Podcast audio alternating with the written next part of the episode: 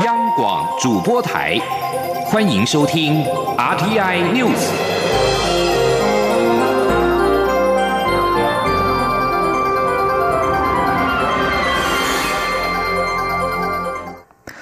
各位好，我是张旭华，欢迎收听这节央广主播台提供给您的 RTI News。为了力抗武汉肺炎疫情对台湾国内经济造成的冲击，立法院会今天联席审查中央政府严重特殊传染性肺炎防治及纾困振兴特别预算案，总金额上限新台币六百亿元，其中由经济部规划发放二十亿元的振兴抵用券，并于疫情缓和后的半年到一年之间执行。经济部长沈荣金今天在立法院财政委员会备询时表示，目前振兴抵用券规划结合国民旅游住宿，分为餐饮。商圈、夜市、艺文四种适用对象，每份发出新台币六百到八百元，会采电子与纸本并行，全台大约三十五万商家都可以使用。对于振兴抵用券不适用饭店，沈荣金也表示，社会仍然期待照顾目前较为迫切需要的中小型产业。卫福部长陈时中今天在立法院财政委员会备询时表示，振兴抵用券四月应该仍然无法发放，因为以目前来看。疫情在四月仍然有波动，而且新冠病毒会如何突变，目前也难以掌握。记者陈林新红报道。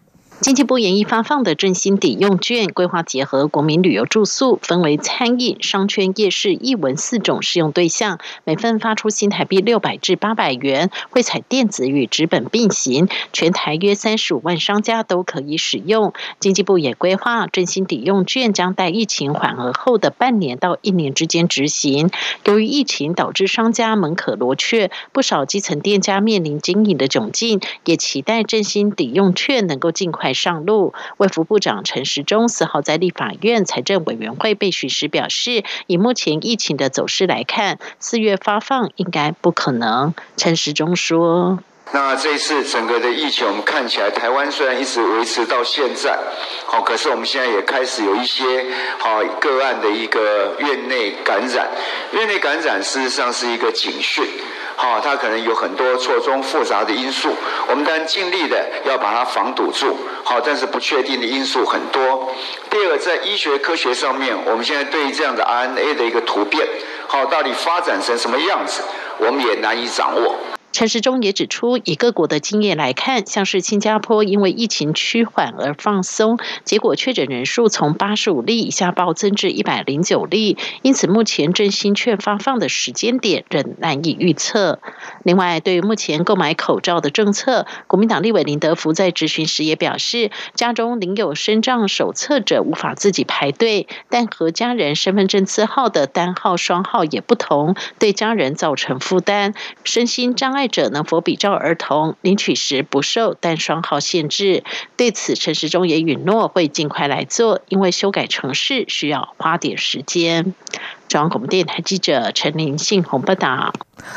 泰国卫生部三号一度公告，要求来自台湾在内的十一个国家或地区的旅客，必须入境泰国之后强制自主隔离十四天。外交部发言人欧江安今天下午表示，经外交部查证之后，泰方已经做出理清修正，目前我国人前往泰国并没有相关限制。外交部建议，规划前往泰国的民众，随时可以参考泰国卫生部所发布的正式新闻稿、官方网站讯息，还有我驻泰国代表表。处的相关公告。记者王兆坤报道。外交部表示，泰国卫生部是以是否发生地方感染病例做标准，界定受疫情影响国家或地区。目前被泰方认定受疫情影响的国家或地区，包括中国、香港、澳门、韩国、日本、台湾、新加坡、意大利、法国、伊朗、德国。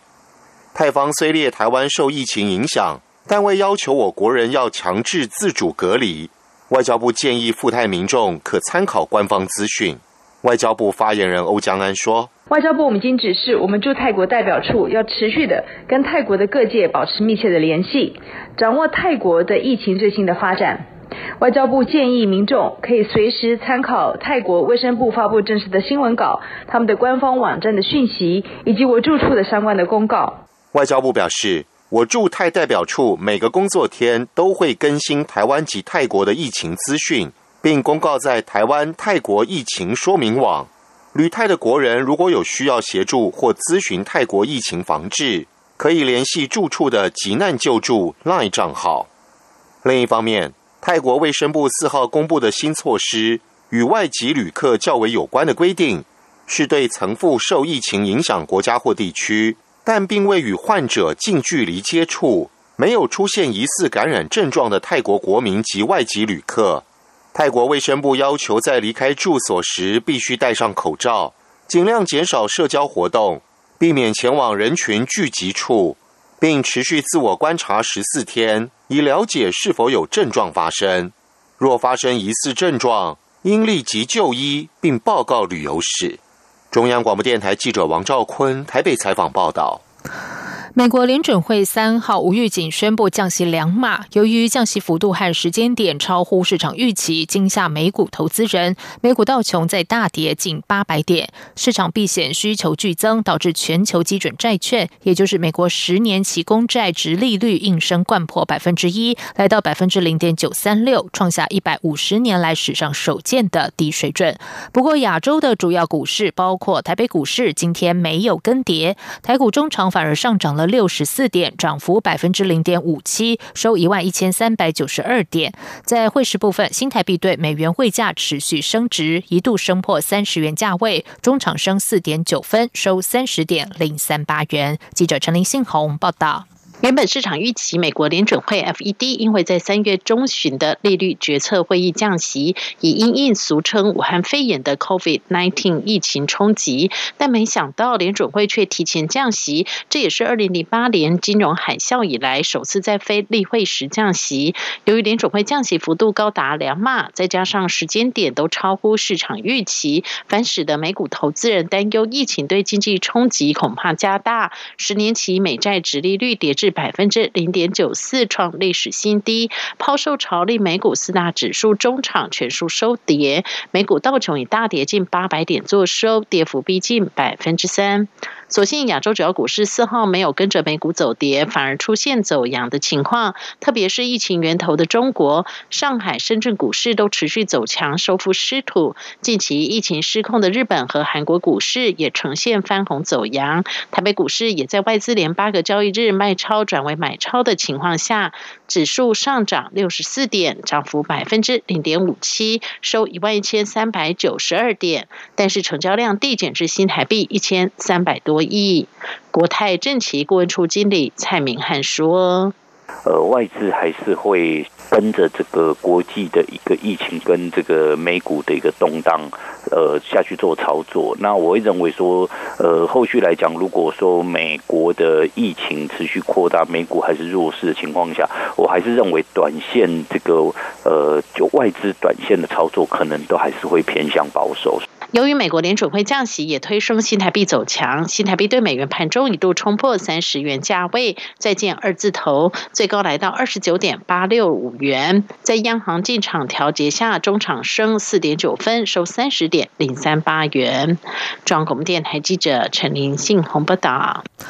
美国联准会突然宣布降息两码，期盼能在武汉肺炎疫情下稳住经济。外界也关注台湾中央银行是否面临跟进压力。台经院院长张建一今天指出，因为降息虽然让企业贷款资金成本减少，可以舒缓经营压力，但问题是疫情造成全球需求减少，大家不敢消费，工厂复工率不高或产能利用率低。政府政策除了先防疫、研发新药和疫苗之外，当务之急应该是帮助企。也纾困，并且在疫情和缓之后刺激消费。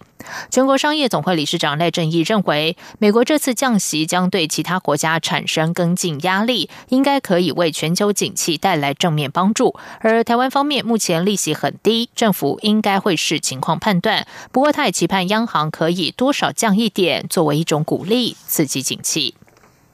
继续来关心的是，中央流行疫情指挥中心表示，美国医学学会杂志在今天台北时间刊登了一篇有关台湾面对武汉肺炎的隐隐之道，推崇台湾在这次疫情发生之后，先后运用了大数据、新科技，还有主动筛检等工具和行动。指挥官陈时中更是每天召开记者会，说明有效防止疫情在境内爆发，成为国际典范。记者吴立军报道。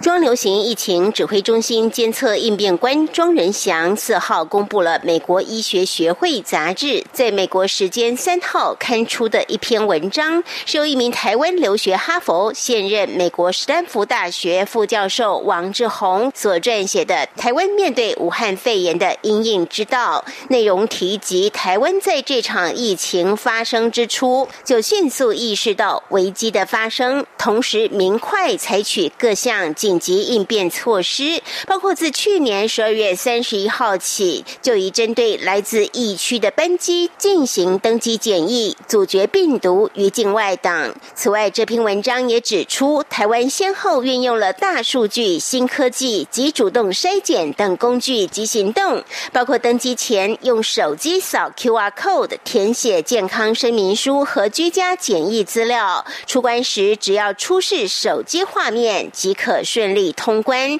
后续里长也可根据这只手机的定位来进行追踪与关怀。此外，还将移民署的出入境记录连接至健保卡，让医护人员可在第一时间掌握患者是否有相关的旅游史，更主动回溯筛检一月三十一号到二月十四号之间的一百三十一例流感并发重症，因此验出案十九，成为台湾首度会。依据中国旅游史验出的确诊案例，庄仁祥也引用王志宏在这篇文章的说法，指出疫情中心指挥官陈时中每天召开记者会，让台湾相关的防疫作为再再都足以成为国际的典范。庄仁祥说：“那另外，它里面有特别提到，呃，我们这个指挥官每天都开记者会，针对这个不实谣言还有安抚民心的事情，那做一些沟通。那那看在这篇里面，是希望说借由台湾的这些经验，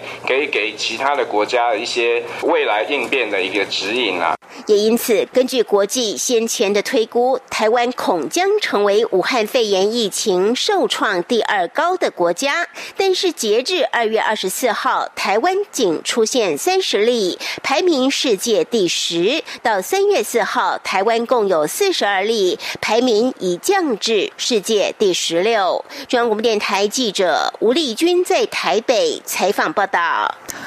台湾在一连几天出现武汉肺炎确诊病例之后，中央流行疫情指挥中心宣布，今天没有新增确诊个案，累计迄今全台总共有四十二名的确诊患者，其中除了一人死亡、十二人出院之外，其余个人病况稳定，持续住院隔离当中。而武汉肺炎疫情在全球是持续升温。韩联社报道，韩国疾病管理本部今天下午通报，境内单日新增九八百零九起的武汉肺炎确诊病例，累计确诊病。病例来到了五千六百二十一起，而为了因应武汉肺炎防疫所需的经济影响，韩国政府今天召开临时国务会议，准备追加预算十一点七兆韩元，合约新台币两千九百四十三亿元，为近七年来最大规模的追加预算。而在欧洲，意大利迄今累积了两千五百多例的确诊病例，七十九人丧生，成为武汉肺炎疫情最严重的欧洲国家。意大利当局正考虑设立新的隔离红区，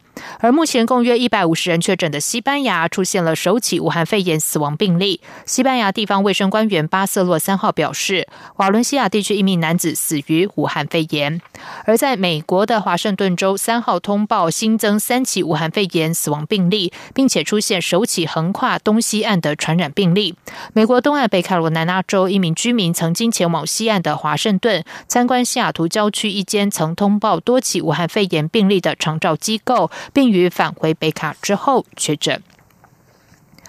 而武汉肺炎疫情延烧，各界担忧将会影响到东京奥运的举行。国际奥委会发言人亚当斯三号在记者会上明确表示，二零二零年的东京奥运如期举行。而东京奥运圣火传递在即，日本今天取消了双叶镇部分地区的撤离令。过去居住人口总共七千人的双叶镇，在二零一一年福岛核灾之后被指定为强制撤离区，也在圣火传递的路线之上。而随着城镇北部强制撤离命令解除，工人将能够停留在火车站附近地区。不过，城镇官员告诉法新社，由于缺乏自来水和其他基础建设，居民仍然无法立刻返回城镇。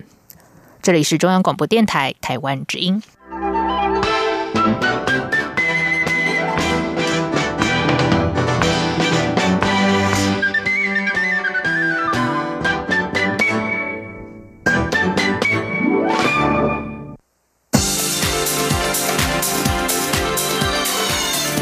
是中央广播电台台湾之音，欢迎继续收听新闻。时间是十九点十五分，欢迎继续收听新闻。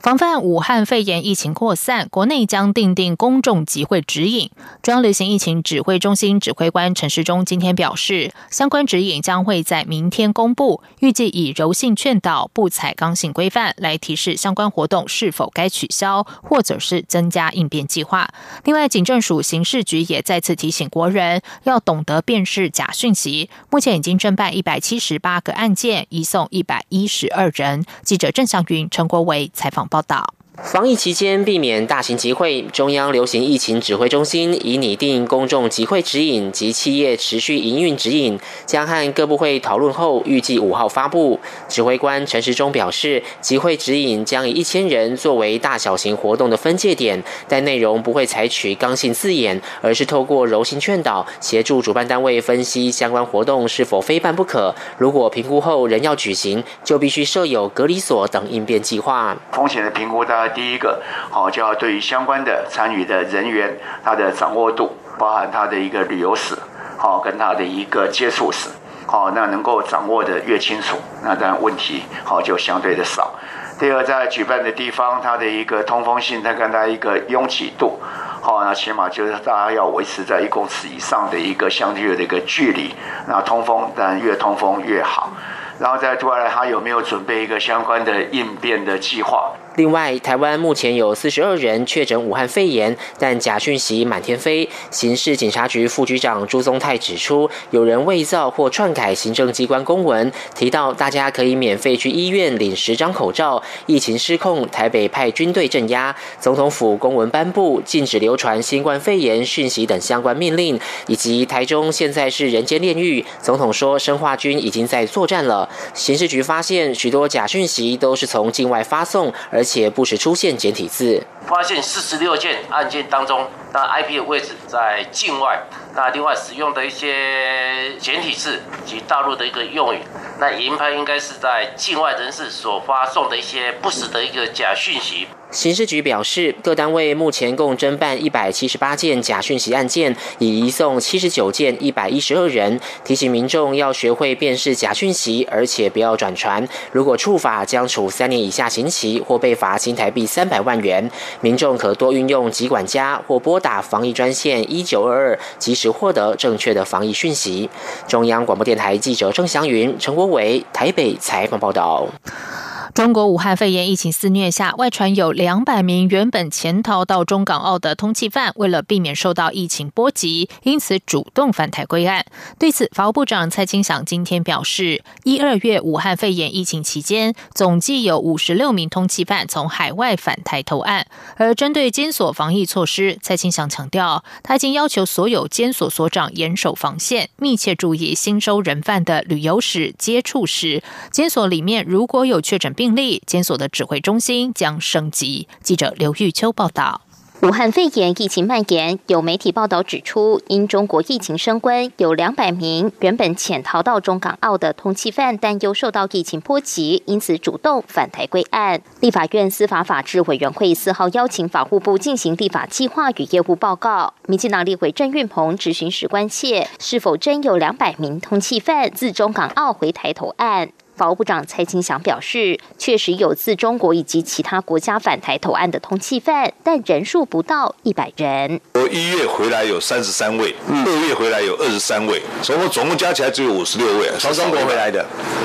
还是呃，地区区域现在是没有分的，就是通缉犯从国外，哦，从我们的机场或是其他的呃关口啊回来的，大概有抓有这些人是。武汉肺炎疫情严峻，人口密度最高的监所也是不可忽视的防疫重点。多名立委也关切矫正机关的防疫措施。蔡清祥指出，目前监所内并无确诊病例，但他多次主持视讯会议，要求所有监所所长全力以赴。严守防线，对于新收容人犯的接触史、旅游史要密切注意。若有症状立即隔离，同时也要求监所同仁随时自主健康管理，没必要不要出国。蔡清祥也表示，一旦监所内有人疑似病例，就会开设一级防疫指挥中心。若是一个场域有确诊病例，就升级成二级；若有两个场域共有两个确诊病例，就会由升级后的指挥中心来防止监所内群聚感染。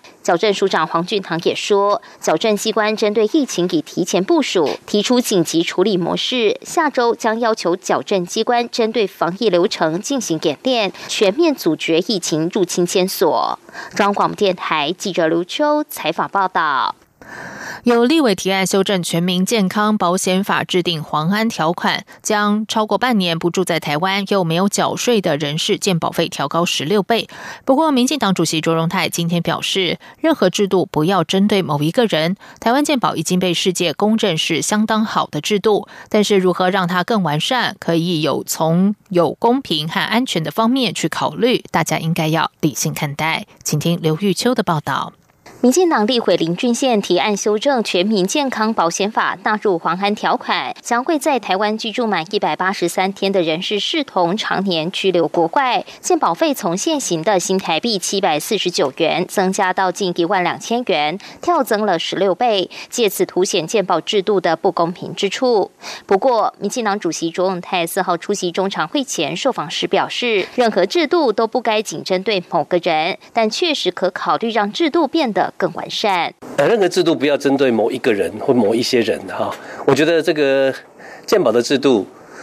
我们已经被世界公认是相当好的一个制度。但是从这当中，如何让它更呃完善？可有几个两个考虑，我觉得一个是公平，一个是安全。朱文泰说：“所谓公平，是让有能力的人多负担一些相对性的责任，政府才更有能力去照顾经济上的弱势，这是双重的公平。而在安全上，政府的健保制度是照顾国人健康安全的第一层把关，也是最为重要的关键。所以各种制度面要完善，无论健保费率、对象、实施幅度等，该如何做合理的调整，国人应该有个共识。”是大家应该理性看待。朱文泰强调，健保制度已经保障国人的安全，现在也应设法想如何保障这个制度，不要让健保走向经营上困难的问题。他也提到，现在包括口罩的方式，世界都可能以台湾为师。台湾虽然不是世界卫生组织 WHO 的成员，但台湾也可以做出贡献。中广电台记者刘秋采访报道。二零二零台湾戏曲艺术节旗舰制作《雨中戏台》将于四月二十三号到二十六号在台湾戏曲中心大表演厅连演四场。该剧首度邀请了国内两大胡撇仔天团春美歌剧团和金枝演社携手合作，由歌仔戏巨星郭春美、三金影帝吴鹏凤来主演，国家文艺奖得主纪蔚然编剧。带领观众走入歌仔戏演员的悲欢人生，而由于该剧参考了导演王荣玉的个人生命经验，王荣玉说，每看一次排练，都像是在回顾自己和母亲相处的时光，感慨又感动。记者杨仁祥、江昭伦报道。春美歌剧团与金枝演社，一个是歌仔戏团，一个是现代剧团，各自拥有死忠戏迷。今年应二零二零台湾戏曲艺术节邀请，首度跨界合作演出旗舰制作大戏《雨中戏台》，既有华丽的 opera 歌舞场面，更融合传统戏曲与现代戏剧混搭风格。《雨中戏台》制作团队堪称黄金阵容，包括国家文艺奖得主纪伟然执笔编剧，金枝演社艺术总监王荣玉担任导演，金曲得主李哲毅负责音乐设计，更请到歌仔戏天王郭春美、三金影帝吴鹏凤领衔主演。四号记者会上，还特别抢先粉墨登场，演出精彩片段，相当吸睛。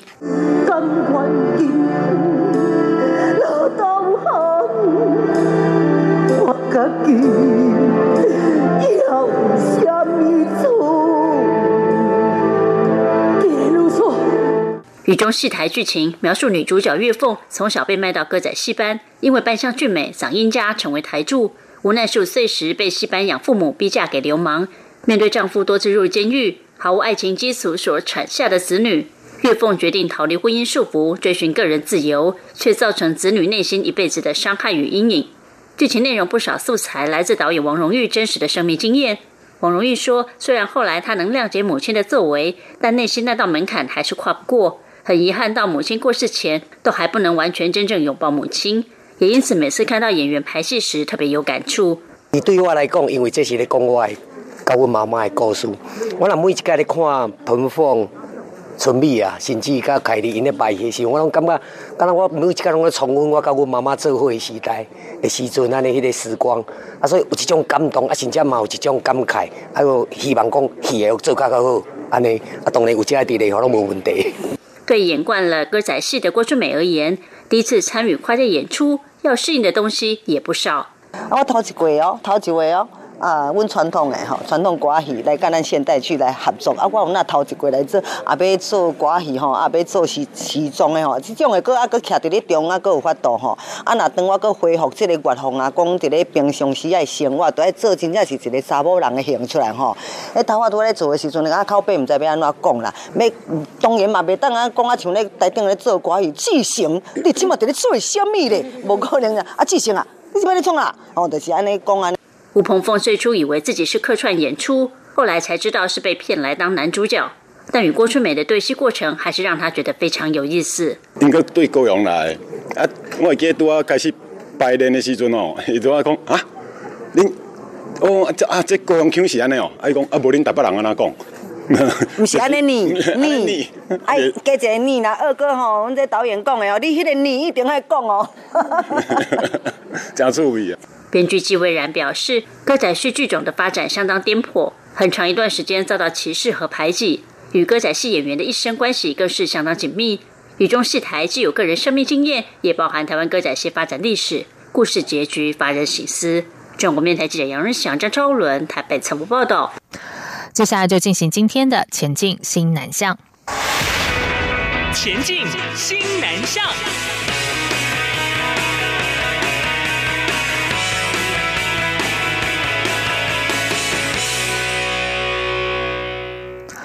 农委会发布新闻稿表示，将历经了将近五年的资商，澳洲农业部正式公布，台湾产凤梨鲜果实可以外销到澳洲，并且将相关检疫规定公告于官网，从即日起生效。农委会表示，已经有三家屏东县的公果园登记，最快五月底完成相关作业首航。行政院农委会指出，历经了将近五年的资商努力，依据澳洲要求，积极提供科学证据及安排澳洲官员来台。查证，终于成功的突破澳洲检疫障碍，为开拓台湾优质农产品新市场再传佳音。农委会指出，台湾从二零一五年的四月九号整备凤梨鲜果实有害生物栽培地区气候、采后处理流程及外销时机等资料，向澳洲申请市场检疫准入。直到二零一九年的八月十四号，澳洲终于完成了风险评估，并且要求台湾补充输澳凤梨征询检疫处理和溯源。管理等相关资料。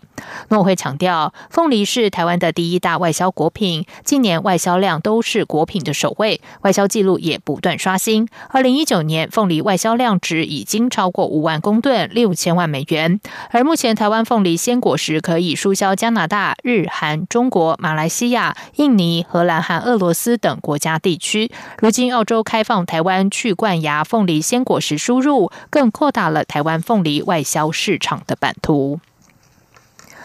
由于武汉肺炎疫情升温，永丰金总经理朱世炎表示，到目前为止，台湾。营运海外的营运并没有受到影响，而且在授信方面将会关注受疫情影响较大的产业，并且做好风险管理。朱世廷也说，由于全球的经济变数多，预估今年金融市场动荡仍然很大，但认为未来整体市场审慎不悲观。永丰金将会更积极的布局新南向市场。